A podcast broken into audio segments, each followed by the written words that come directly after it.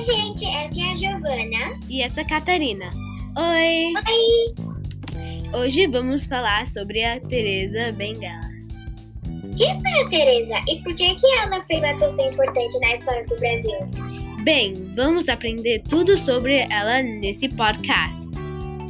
Gigi, quando que foi o nascimento dela e quando que ela morreu? O local de nascimento da Teresa foi desconhecida, mas a data da sua morte foi em 25 de julho. A morte da Teresa foi celebrada no Dia de Mulher Negra em Brasil. E ela foi a rainha do quilombo de Quartarena, no Mato Grosso. Após a morte do campanheiro, liderou a luta do quilombo contra os soldados portugueses. Ela viveu no século XVIII no Vale de Guarapé. O companheiro dela, José Pilo, morreu pelos soldados portugueses e ela comandou uma comunidade de 3 mil pessoas.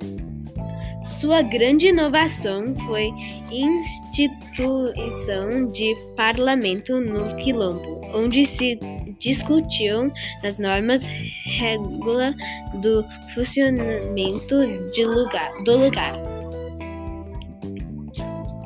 Gente.